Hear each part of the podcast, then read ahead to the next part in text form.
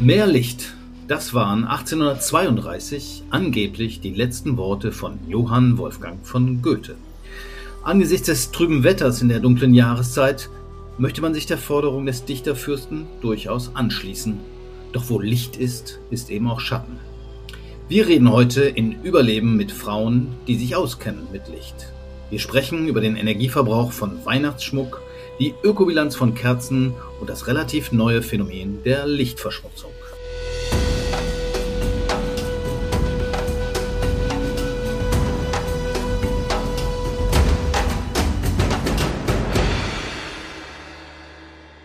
Advent, Advent, ein Lichtlein brennt. Wie schön. Allerdings ist es nicht eins, sondern allein in Deutschland sollen inzwischen 20 Milliarden Lämpchen die Republik in besinnliche Stimmung versetzen. So viele zählt zumindest der Ökostromanbieter Lichtblick. Dort hat man sich das weihnachtliche Lichtermeer und den damit verbundenen Stromverbrauch ein wenig genauer angeschaut. Wie sich der Weihnachtsglanz ein wenig umweltfreundlicher in Szene setzen lässt, darüber rede ich heute mit Anja Fricke vom Hamburger Energieversorger die die Erhebung betreut. Hallo Anja. Moin Jan. Wie sieht's aus? Ihr habt das ja zum elften Mal gemacht. Wie verändert sich die Beleuchtung in unseren Städten? Ja, also wir sehen ganz eindeutig, dass die Beleuchtung von Jahr zu Jahr immer mehr zunimmt. Zum Vergleich 2011, als wir die erste Umfrage durchgeführt haben, waren es noch 8,5 Milliarden Lämpchen. Also zu den fast 20, die wir heute in diesem Jahr gezählt haben, ist es natürlich ein riesiger Anstieg, den wir sehen. Also mehr als eine Verdopplung, muss man sagen. Trotz Corona oder weil Corona? Weil die Leute sonst nichts zu tun haben, basteln sie sich irgendwelche Lichterketten irgendwo hin. Corona hat da sicher auch eine Auswirkung. Das sehen wir jetzt konkret in den letzten beiden Umfragen. Aber auch in den Jahren davor schon war ein stetiger Anstieg zu beobachten. Also das hat dann wenig mit Corona, sondern glaube ich mehr mit der Heimeligkeit und vielleicht auch dem massiven Angebot, was es da inzwischen an blinkenden Fensterbildern und Leuchtbögen gibt, zu tun. Bezieht sich eure Zählung, oder oh, gezählt habt ihr nicht, habt eine Umfrage gemacht, bezieht sich die nur auf so Lichterketten von privaten Leuten oder auch in Innenstädten? Wir fragen tatsächlich bei privaten Leuten nach. Das Einzige, was wir an Punkt noch in der Umfrage drin haben, ist immer, wie groß sozusagen das Bedürfnis nach erleuchteten Innenstädten ist. Also das erheben wir auch immer noch mit, aber sonst ist die Privatbeleuchtung unser Fokus. Also 20 Milliarden Glühlämpchen in unterschiedlicher Form, LEDs oder andere Lichtquellen gibt es in Privathaushalten und dann kommt noch mal einiges dazu, was eben so an Schaufenstern blinkt und leuchtet. Genau. Was heißt das nun für den Stromverbrauch? Wie viel ist das? Spielt das eine Rolle? Weil Licht ist ja nicht eigentlich so der Energiefresser, wenn man das vergleicht äh, mit Heizung beispielsweise oder anderen Verbrauchern. Ja, genau. Also Licht macht ja generell so im Schnitt etwa 10 Prozent des Energieverbrauchs aus in einem Haushalt. Wenn wir uns jetzt diese knapp 20 Milliarden Lämpchen angucken, werden die in diesem Jahr 623 Millionen Kilowattstunden Strom verbrauchen. Also das ist schon nicht wenig. Und da sehen wir natürlich auch aufgrund des Lichteranstiegs in den Jahren immer einen größeren Anstieg im Stromverbrauch. Und wenn man sich das mal so ganz konkret vorstellt, davon könnte man halt eine mittelgroße Stadt ein Jahr mit Strom versorgen. Also das ist schon einiges, was da in den nächsten Wochen oder in diesen Wochen ja auch schon in den Fenstern blinkt. Okay, das sind große Zahlen, ist sicherlich keine Peanuts, aber es ist auch nicht gigantisch, muss man natürlich auch sagen. Aber man kann ja auch das Ganze optimieren, indem man eben nicht die herkömmlichen oder früher genutzten Lichterketten nutzt, sondern auf LED umsteigt. Das scheint ja wohl auch der große Trend zu sein, oder? Genau, also wir sehen auch inzwischen sind etwa 77 Prozent von diesen Lämpchen LED-Lämpchen. Das ist auf jeden Fall ja schon ein super Signal. Man muss ja auch einfach sagen, dass die zum Teil etwas höheren Anschaffungskosten für LED LED-Leuchten sich nach zwei bis drei Jahren schon amortisieren. Ähm, von daher macht das auch beim Stromverbrauch natürlich Sinn. Nichtsdestotrotz ist es natürlich je mehr Ketten, auch wenn sie LED sind, ähm, desto mehr Stromverbrauch natürlich. Heißt das denn zum Beispiel, wenn so eine LED-Lichterkette nur ein Zehntel, also zehn Prozent des Stromverbrauchs hat wie eine früher übliche Kette, dadurch, dass es immer so viel mehr geworden ist, ist dieser Vorteil ja auch schon fast wieder aufgefrossen. Okay, in den letzten zehn Jahren eine Verdopplung, aber äh, wenn man jetzt mal zurückguckt von vor vielleicht 30 Jahren oder 40 Jahren, da hingen irgendwie drei äh, Wintersterne in der Fußgängerzone und da hatten die Leute vielleicht nochmal eine Kerze im Fenster stehen, dann frisst dieser Vorteil das ja auch irgendwann wieder auf. Auf jeden Fall. Also dadurch, dass halt eben wir so einen starken Anstieg der Lämpchen sehen, das ist fast kaum sozusagen mit LED-Einsparungen wettzumachen. Das stimmt total, da hast du auf jeden Fall recht. Die LED-Ketten sind jetzt oft auch mit Batterien betrieben. Was hältst du davon? Ja, also ich meine, generell ist es umweltfreundlicher, wenn man die direkt sozusagen aus der Steckdose statt halt über Batterien betreibt. Das haben wir jetzt bei uns in der Umfrage nicht konkret abgefragt, aber wir sind froh sozusagen, wenn es überhaupt die LED-Leuchten sind. Natürlich besser, wenn es aus der Steckdose als aus der Batterie kommt. Ich habe da noch eine Zahl dazu gefunden zu den batteriebetriebenen Lichterketten von der Verbraucherzentrale. Die sagen, batteriebetrieben, Finger weg, nicht besonders effizient, braucht ungefähr, kostet 300 mal so viel, was den Stromverbrauch angeht. Also äh, das ist natürlich schon ein Wort. Und dann kommt noch dazu, dass natürlich die Batterien zusätzlich entsorgt werden müssen. Also wenn dann eine Lichterkette auf LED setzen und die möglichst mit Ökostrom betreiben, das ist das eine. Die Frage ist, warum macht ein Energieversorgungsunternehmen wie ihr äh, sowas überhaupt? Ihr müsstet ja eigentlich ein Interesse daran haben, möglichst viel Strom zu verkaufen, oder? Also für uns ist die beste Energie immer noch die, die gar nicht erst verbraucht wird. Das heißt, wir schauen schon, dass wir unsere Kundinnen dazu motivieren, möglichst energiesparend zu leben, haben da auch immer so ein paar Tipps, wie man im Haushalt den Energieverbrauch senken kann. Von daher fanden wir es trotzdem ursprünglich mal oder immer noch ähm, ganz spannend, sich das mal genauer anzuschauen, wie viele Lichterketten das beispielsweise konkret sind und wie hoch der Stromverbrauch ist.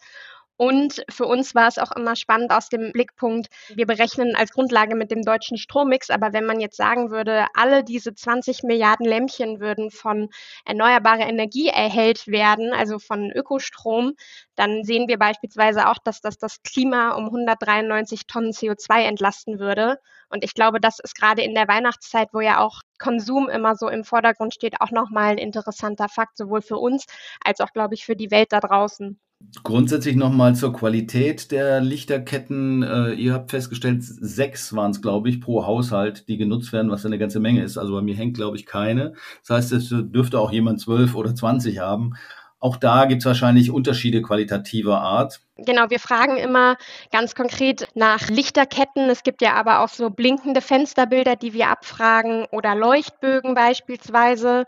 Und wir sehen auf jeden Fall, im Schnitt sind es halt mehr als sechs. Das ist auch schon eine mehr als im letzten Jahr pro Haushalt, was ja bei in Anführungszeichen dann nur sechs schon eine ganz schöne Steigerung ist. Auf jeden Fall, also da gibt es welche, die gerade wenn man von der klassischen Lichterkette sich dann nach und nach entfernt und irgendwelche Lichtschläuche oder Leuchtbögen oder Fensterbilder, die ja dann auch meistens noch stärker beleuchtet sind als die früher Lichterkette, die man so im Haushalt hatte, sich anschaut, sieht man da auf jeden Fall auch, dass die Leute mit dem massiven Angebot, das es da inzwischen gibt, natürlich dann auch Produkte manchmal nutzen, die nicht ganz so äh, strom- und energiesparend sind wie andere.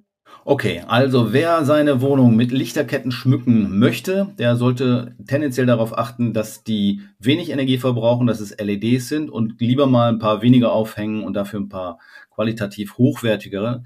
Dafür spricht auch eine Untersuchung des BUND vor zwei Jahren. Die haben nämlich mal die Lichterketten auf Schadstoffe hin untersucht und da waren gerade viele der Lichterketten relativ stark belastet und auch das ist natürlich ein Argument, in Räumen ein bisschen sparsamer mit dem Licht umzugehen und dann kommt man vielleicht auch so mit etwas schummerigerem Licht in besinnliche Weihnachtsstimmung. Vielen Dank, Anja. Bin gespannt, was nächstes Jahr rauskommt. Und äh, ja, dann schauen wir mal. Fröhliche Weihnachten. Frohe Weihnachten. Alles klar. Danke dir. Danke. Tschüss. Lichterketten sind alles in allem Geschmackssache. Ganz wichtig dabei ist, dass man die Dinger auch ab und zu mal wieder abschaltet. Als romantischere Alternative kommen für so manchen vielleicht auch Kerzen in Frage. Die verbrauchen zwar keinen Strom, sind aber auch nicht ohne, zumindest oft nicht ohne Palmöl. Was es damit auf sich hat, darüber klärt uns meine Kollegin Ilka Petersen auf. Hallo Ilka. Hallo Jörn. Was ist drin in den Kerzen, die so bei uns im Weihnachtsbaum oder drumherum stehen? Das kommt drauf an. Da gilt die gute alte 50-50-Regel. Also es ist entweder Paraffin drin, das ist der eigentlich am häufigsten verwendete Rohstoff und der basiert quasi auf Erdöl oder Braunkohle, also auf fossilen Rohstoffen. Auf Kohle auch? Also ich hatte gedacht, das wäre sozusagen Abfallstoff aus der Raffinerie und äh, naja, fällt ja sowieso an. Irgendwas muss man damit machen. Genau, fällt sowieso an, ist ein Abfallstoff, das stimmt schon, aber wir wollen ja raus aus der fossilen Nutzung. Insofern sehen wir das auf alle Fälle nicht als nachhaltige Alternative an, weil der Braunkohle- und der Erdölabbau soll ja auch so schnell wie möglich enden. Deswegen wollen wir auch keine Kerzen aus diesen Rohstoffen. Okay, also Energiewende im Tannenbaum. Was ist denn die Alternative? Stearin habe ich gelesen. Genau, Stearin ist ein Rohstoff, der auf Fetten und Ölen basiert, meist pflanzlicher Herkunft, also dann zum Beispiel aus Palmöl, kann aber auch aus Kokosöl oder anderen pflanzlichen Ölen und Fetten kommen oder auch zum Teil aus tierischen Fetten. Das sind dann aber auch oft Schlachtabfälle. Also das geht auch, wäre auch ein Abfall. Stearin ist aber das, was äh, auch häufig verwendet wird und meistens ist es Palmöl. Und Palmöl, wissen wir ja alle, ist auch nicht ganz unkritisch, weil dafür oft Regenwald gerodet wird oder er auf tropischen Flächen angebaut wird, wo mal Wald stand. Also gibt es da eine Alternative oder was ist da problematisch? Kann man auf Raps umsteigen? Ist das zu empfehlen?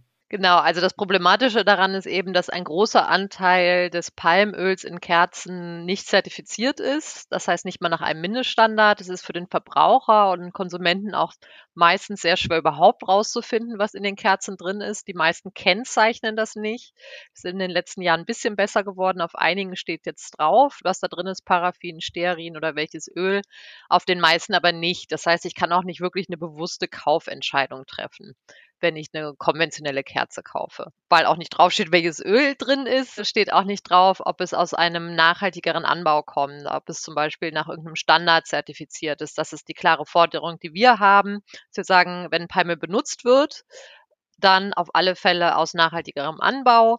Und das machen aber die meisten Kerzenhersteller leider nicht. Es gibt ein paar Vorreiter und auch da ist die Lage ein bisschen besser geworden, aber die meisten tun das eben nicht, weil der Druck beim Preis wohl auch sehr hoch ist. Und das zertifizierte Palmöl ist dann eben ein wenig teurer als das nicht zertifizierte. Wie ist der Marktanteil da ungefähr zwischen Paraffin und Stearin? Der ist so ungefähr 50-50. Ah, tatsächlich. Ja. Gut, du hattest Biomasse gesagt, also nichts für Veganer, würde ich mal sagen, wenn das Schlachtabfälle sind. Früher war es wahrscheinlich mal Waltran oder Speck. Ist das eine Alternative für Leute, die jetzt nicht besonders äh, vegan drauf sind? Oder riechen die nach Pommes vielleicht auch? Ich glaube tatsächlich, dass es wahrscheinlich nicht ganz so gut riecht und vielleicht auch nicht ganz so gut brennt. Das ist ja bei Kerzen tatsächlich dann auch nochmal ein wichtiger Punkt für die Herstellung und für den Verkauf. Da habe ich keine Zahl, wie viel von tierischen Schlachtabfällen in Kerzen geht, aber ich glaube, dass es eher gering ist. Und wie gesagt, als Verbraucher sieht man sowieso nicht, weil nichts draufsteht. Auch im Bioladen nicht? Da sollte man ja eigentlich auf der sicheren Seite sein, oder? Beim Bioladen tatsächlich, da gibt es zum Teil sicherlich auch Kerzen. Also ich würde, wir raten, wenn man eine gute Wahl treffen will, zu Bienenwachskerzen. Das ist das auch nichts für den Veganer? Nee, wahrscheinlich nicht, weil es eben von der Biene kommt und ist natürlich trotzdem seltener und auch kostbarer natürlicher Rohstoff. Und Bienenwachskerzen haben grundsätzlich einen sehr geringen Anteil an der Kerzenproduktion. Also es liegt bei unter einem Prozent. Gut, das kann man sich ja vorstellen. Ich habe gelesen, ein Bienenvolk muss ein Jahr lang arbeiten, um ein Kilo Wachs herzustellen. Wir sind beim Pro-Kopf-Verbrauch von 2,2 Kilo in Deutschland. Das heißt also, da müsste jeder zwei Bienenvölker auf dem Balkon stehen haben. Wäre wahrscheinlich ein bisschen viel, aber ist möglicherweise eine Alternative, ist dann natürlich auch ein bisschen teurer, vermute ich. Genau, ist ein bisschen teurer. Oft gibt es die dann auf dem Weihnachtsmarkt zu kaufen, kosten ein bisschen mehr, riechen natürlich auch intensiver, muss man dann auch mögen. Aber da du auch gerade über die Mengen gesprochen hast, also nur nochmal zum Vergleich, du sagtest. Ein Jahr pro Kilo ungefähr. Es werden ziemlich viel Palmöl in Kerzen eingesetzt. Allein für Deutschland sind das 76.000 Tonnen. Das sind ungefähr sechs Prozent des, des deutschen Imports generell. Also das ist schon eine Hausnummer, wollte ich nur noch mal sagen. Also man denkt immer so, ja, das ist ja alles Kleinvieh und so, aber das ist schon ein großer Anteil und der irgendwie zum Teil dann durchrutscht auch im Bereich Nachhaltigkeit. Also insofern ein genauer Blick auf die Kerze, die ich gerade gekauft habe, lohnt sich schon. Also, das heißt, Stearinkerzen enthalten oft Palmöl. Palmöl ist eben nicht nur in der Pizza und in einem Schokoaufstrich, sondern eben oft auch in der Kerze. Und wenn man solche Kerzen hat, sollte man die vor allen Dingen auch abbrennen bis zum Ende, weil was bei uns oft so passiert ist, man steckt so eine Kerze an und die Hälfte schmeißt man weg. Also Wachsverschwendung oder das, was wir im Lebensmittelbereich beobachten, ist ja wahrscheinlich bei Kerzen auch ähnlich. Dass also ziemlich viel eigentlich Kerzenstummel weggeschmissen werden, oder? Genau, da habe ich jetzt keine Zahl zu, aber ist mit Sicherheit so, kenne ich auch so, dass man dann irgendwie denkt, ach, das geht jetzt nicht mehr. Es gibt tatsächlich auch mittlerweile so kleine Gefäße mit einem Docht, wo man alte Kerzenreste drin schmelzen kann und dann sozusagen aus den Resten wieder eine neue Kerze machen kann. Das wäre natürlich dann nochmal das Ideale, um auch nichts wegschmeißen zu müssen. Und generell ist natürlich die Frage, wie viele Kerzen stelle ich auf, wie lange lasse ich sie brennen. Wenn niemand mehr im Raum ist, brennt sie dann weiter. Ist sowieso gefährlich, sollte man eh nicht tun. Aber dass man grundsätzlich ein bisschen bewusster konsumiert, ist leider auch bei Kerzen so, nicht nur bei Lebensmitteln und anderen Produkten. Gut, danke Ilka. So viel dazu. Was die Bienen angeht, ich habe mich noch ein bisschen schlau gemacht, ob es den Bienen was ausmacht, wenn man denen die Waben klaut. Also unser Bienenexperte beim WWF hat gesagt, nee, kann man machen, kann man sich den Wachs vom Imker holen. Viele dieser Bienenvölker produzieren den Wachs noch gratis dazu. Das wäre auf jeden Fall eine Alternative. Wer auf Paraffinkerzen, also die erdölbasierten äh, Kerzen steht, der sollte aber auf alle Fälle auf das RAL-Zeichen achten. Das garantiert dann, dass eben die Emissionen, also Schwefel, Feinstaub etc., einem die Feststimmung nicht verderben. So viel zum Thema Kerzen. Es gibt auch noch einen Kerzencheck von der Deutschen Umwelthilfe, wer sich nochmal über die verschiedenen Hersteller und Einzelhändler informieren möchte. Den müsste man noch online finden. Der ist vom letzten Jahr, aber bestimmt noch einigermaßen aktuell. Okay, packe ich in die Show Notes, könnt ihr dann mal nachgucken und Augen auf beim Kerzenkauf. Wir wollen aber nicht nur reden über Lichterglanz unterm Tannenbaum und die winterliche Weihnachtsbeleuchtung in Vorgärten und Einkaufszentren, sondern auch über die Auswirkungen von Kunstlicht auf die Natur. Eine, der die Adventslightshow vermutlich gar nicht gefällt, ist Sibylle Schröer. Sie ist Entomologin, also Insektenforscherin und koordiniert die Arbeitsgruppe Lichtverschmutzung beim Berliner Leibniz-Institut für Gewässerökologie und Binnenfischerei. Hallo Frau Schröer, Sie sind vermutlich jemand, die am liebsten mit zugeklappten Fensterläden schläft, oder? Hallo, danke für die Einladung. Nein, mit zugeklappten Fensterläden schlafe ich tatsächlich nicht so gerne, weil ich das natürliche Licht, das natürliche Nachtlicht sehr gerne mag und auch gerne am Morgen mit morgendlichem Sonnenschein aufwache. Okay, aber mal abgesehen von Ihren persönlichen Vorlieben, Sie kümmern sich ja um Lichtverschmutzung. Also für viele dürfte das neu sein. Ich fand Licht immer irgendwie, auch Verschmutzung habe ich eigentlich bislang damit nicht verbunden. Genau, also bei der Lichtverschmutzung geht es darum, dass das künstliche Licht das natürliche Licht der Nacht verschmutzt, weil es viel heller ist und damit die natürlichen Gegebenheiten der Nacht verschmutzt. Und die sind wichtig für unsere Tiere. Und ja, die würden gerne die Jalousien manchmal zumachen, aber sie können es ja leider nicht. Man kennt es ja irgendwie, die Motten werden vom Licht angezogen. Mücken habe ich gelernt, die lassen sich nicht vom Licht anziehen, sondern die reagieren eher auf Geruch. Stimmt das? Naja, wir haben also in der Gruppe der Zweiflügler, da sind die Mücken mit drin, sehr hohe Attraktionen an die Straßenleuchten. Das ist wie so ein Staubsaugereffekt. Und ja, diese Gruppe macht schon auch einen großen Anteil aus, aber es stimmt, die Stechmücken, die gehen gerne nach dem Geruch und die vertreibt man auch nicht unbedingt, indem man das Licht ausmacht, die kommen trotzdem. Aber das Problem ist eben dieser Staubsaugereffekt, dass die Insekten in Massen angezogen werden aus ihrer ökologischen Aufgabe und damit sagen, sage ich eigentlich schon, dass es alles äh, betrifft, alle Lebewesen dieser Erde, weil die Insekten eben eine sehr wichtige Grundlage für das Leben auf dieser Erde ist für die ganzen Ökosysteme. Das heißt, es sind diese Lichtpunkte, sind es vor allen Dingen Straßenlaternen. Ich habe gelesen, in Deutschland neun oder zehn Millionen Straßenlaternen, die quasi Todesfallen für Insekten darstellen letztendlich. Ja, das können sie darstellen. Sie sind, wie gesagt, kleine Staubsauger, die durch ihre Licht, das in die äh, Breite scheint, in die äh, Lebensräume der Insekten hineinscheint, tödliche Fallen, die auf weite Distanzen die Insekten anziehen können. Und wie viele es gibt, wissen wir nicht, weil es leider kein Kataster darüber gibt. Und wie viel unnötige Straßenbeleuchtung nachts an ist, nachdem alle schlafen gegangen sind, das wissen wir leider auch nicht. Was ist mit anderen Lichtquellen? Also wir haben ja jetzt auch geredet über Advent und, und Weihnachtsbeleuchtung und solche Geschichten.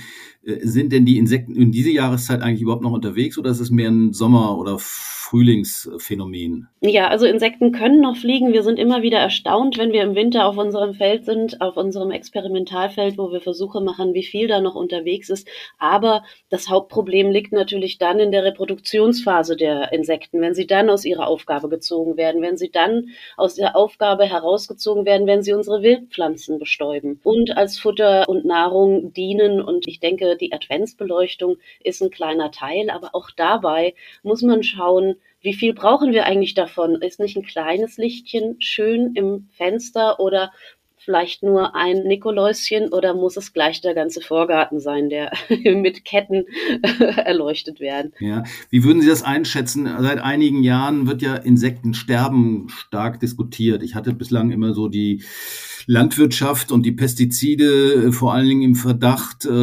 Wie groß schätzen Sie den Anteil von Licht an diesem Phänomen ein? Also ich muss ganz ehrlich sagen, ich finde es phänomenal, wie lange unsere Insektenfauna so durchhält mit dem, was wir ihnen in der Landwirtschaft und in ihren Lebensräumen antun. Wie groß der Anteil der Lichtverschmutzung ist, das weiß ich nicht. Äh, da gibt es auch wenig Studien. Es ist aber so, dass das Licht in der Nacht den zirkadianen, also den ungefähr täglichen Rhythmus von allen Organismen schwächt.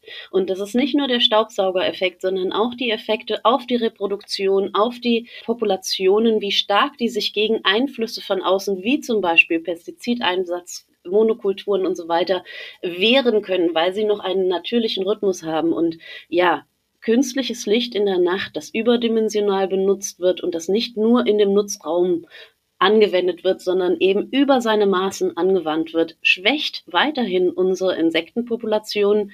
Und ja, wann dieser Kipppunkt ist, wann wir zu viele Insekten geschwächt haben und sich einzelne Arten eben nicht mehr erholen und nicht mehr für unsere Ökosysteme zur Verfügung stehen, das wissen wir nicht. Da haben wir noch viel zu wenig Forschung. Also Licht als ein weiterer Sargnagel, wenn man so will, was die Bedrohung der Insekten angeht. Wie ist es mit Fensterscheiben? Also ich meine, wenn man jetzt irgendwie die Gardinen nicht vorzieht, dann ist das ja auch eine Lichtquelle. Ist das auch eine Gefahr für Insekten? Ja, auf jeden Fall. Also gerade sehr hell beleuchtete Fensterscheiben bilden große Flächen, die für aquatische Insekten zum Beispiel in der Nähe von Gewässer auch ähm, ein Signal geben können, dass man hier die Eier ablegen könnte, die dann im Trockenen abgelegt werden und keine Überlebenschance haben. Aber ich habe da nicht so sehr die privaten Fenster. Ja, Licht, das nicht gebraucht wird, sollte ausgemacht werden. Aber gerade die großen Schaufensterscheiben, die gerne mal bis in die Nacht oder die ganze Nacht anbleiben bei Aldi, Lidl und Co die teilweise mit sehr hohem Blaulichtanteil, also kaltweißem Licht beleuchtet werden und damit eine ganz große Menge an Insekten anziehen können. Das ist schon auch unnötiges Licht und ich denke, hier könnte man noch einiges machen, indem die Beleuchtung weniger oder besser gestaltet wird, insektenfreundlicher gestaltet wird und eben zu Zeiten, in denen kein Kunde mehr da ist, auch ausgeschaltet wird. In welcher Form können sich Tiere denn an sowas anpassen? Wir haben jetzt über Insekten geredet. Ich kann mir auch vorstellen, dass so eine Fledermaus sagt, oh, ist ja lecker, da sind jede Menge Insekten, äh, da muss ich mich nicht so anstrengen. Kann es auch solche Effekte haben? Ja, die sind aber minimal. Also es ist festgestellt worden, dass die Fledermäuse, wenn sie trinken, wenn sie an ihre Quartiere fliegen, äh, Winter- wie auch Tagquartiere, sie sind sehr äh, lichtscheu und das betrifft alle Arten. Es gibt opportunistische Fledermäuse, die Licht nutzen können für ihr Jagdverhalten. Aber was dann passiert, ist, dass sie ein Überangebot haben. Das sind auch nur wenige Fledermausarten, schnellfliegende, die eben in den Lichtkegel reinfliegen können, sich da was rausschnappen und wieder rausfliegen. Und normalerweise kriegen die Fledermäuse eher Käfer zu fangen. Wenn Sie aber die Wahl haben, dann fressen Sie mehr Nachtfalter und die sind eben für uns sehr wichtig, weil sie nachts Wildpflanzen bestäuben. Okay, also ungefähr die Hälfte der Insektenarten habe ich gelesen, sind nachts unterwegs und für die sind Straßenbeleuchtung und andere Lichtquellen ein großes Problem. Gut, es gibt einige Initiativen, die sich der Bekämpfung der Lichtverschmutzung verschrieben haben. Vielleicht können Sie dazu was sagen. Earth Night ist so ein Stichwort oder International Dark Sky Week. Was sind die Ziele? Die Ziele sind Aufmerksamkeit zu erregen auf das Übermaß an Konsum. Licht ist ein sehr gutes Beispiel dafür, dass wir wirklich zu viel konsumieren. Unser Licht von der Erde ist bis ins All, bis in die internationale Raumstation wunderbar wahrnehmbar. Und wir könnten mit viel weniger Stromverbrauch immer noch sicher und angenehme Städte bilden, wenn wir alle zusammen Konzepte entwickeln. Und eben diese Events weisen darauf hin. Also lieber ein bisschen weniger Licht, das hilft den Insekten und ist vielleicht auch romantischer. Was kann man denn noch so tun als, sag mal, als Gartenbesitzer oder äh, Hausbesitzer, um Licht einzusparen vielleicht oder um effizienter zu beleuchten und damit gleichzeitig Insekten und andere Tiere zu schonen? Also das Problem ist eben, dass man überall vollgeballert wird mit Werbung für Solarleuchten und so weiter. Und das hat erstmal den Anschein, dass es eine umweltfreundliche Leuchte wäre, weil sie eben nicht Strom aus der Steckdose, sondern aus dem Sonnenlicht generiert. Aber wie lange sind diese Sachen haltbar? Brauche ich das Licht wirklich? Man muss sich schon Gedanken machen, bevor man was in seinem Garten aufstellt. Wann brauche ich Licht? in welchen Zeiten kann ich es auch ausschalten. Also hat die Solarleuchte einen Ausschalter. Wir sind sehr dafür, drei Regeln einzuhalten. Das Licht soll gelenkt werden, das heißt die Richtung des Lichtes darauf, auf den Tisch, auf den Weg und so weiter und nicht als Kugelleuchte in alle Richtungen. Die Beleuchtungsstärke sollte so niedrig wie möglich gewählt werden und die Lichtfarbe sollte so wenig Blauanteil wie möglich enthalten. Das heißt, das ist diese Kelvinzahl, damit ist das meist dargestellt, die wird immer größer, umso mehr Blaulichtanteil da meist drin ist. Und da sagen wir, unterhalb von 2000 Kelvin ist für den Garten völlig ausreichend, weil ich da ja meist nicht lese. Wenn, dann kann ich mir im Sommer auch mal eine Leselampe dazu holen. Aber dieser Blaulichtanteil, der gehört eigentlich in den Morgen und der kann Wildtiere sehr empfindlich stören in ihrem Zirkadianen, also in ihrem Tag-Nacht-Verhalten. Okay, vielen Dank. Sie wollten noch was erzählen über Ihr Forschungsprojekt. Ja, genau. Wir sind gerade dabei, auch in die Praxis zu gehen. Wir bekommen ja ein Lichtverschmutzungsgesetz im Bundesnaturschutzgesetz. Wird darauf Rücksicht genommen in Zukunft, dass auch die Beleuchtung auf Straßen und Plätzen insektenfreundlich gestaltet wird. Und da machen wir gerade in unserem Projekt Artenschutz durch umweltverträgliche Beleuchtung einen Vorstoß und gehen aus dem Labor oder aus den Feldversuchen in Kommunen und werden in den nächsten Jahren die Beleuchtung dort umrüsten auf ein insektenfreundlicheres Design. Das heißt, dass dieser Staubsauger da oben, diese Anziehungsglocke an den Straßenbeleuchtungen reduziert wird, indem die Leuchte besser abgeschirmt wird. Und das überprüfen wir in den nächsten vier Jahren und hoffen damit dann eine insektenfreundliche Leuchte auf den Markt bringen zu können. Gut, da wünschen wir Ihnen viel Glück dabei. Das heißt, wir müssen in Zukunft nicht nur auf energiesparende Beleuchtung achten, generell vielleicht weniger beleuchten und aber auch gucken, dass wir Lichtanlagen installieren, die den Insekten nicht schaden, weil denen geht's schon schlecht genug. Vielen Dank. Herzlichen Dank. Das war unsere Episode von Überleben zum Thema Licht. Mein Name ist Jörn Ehlers und ich bedanke mich fürs Zuhören. Lasst ruhig öfter mal das Licht aus, allerdings nicht gerade, wenn ihr im Winter mit dem Fahrrad unterwegs seid. Die nächste große Abschaltaktion könnt ihr euch schon mal vormerken. Ende März steht wieder die Earth Hour an. Mit dem symbolischen Ausknipsen der Lampen werben Umweltschützer auf allen Kontinenten für mehr Dampf im Klimaschutz.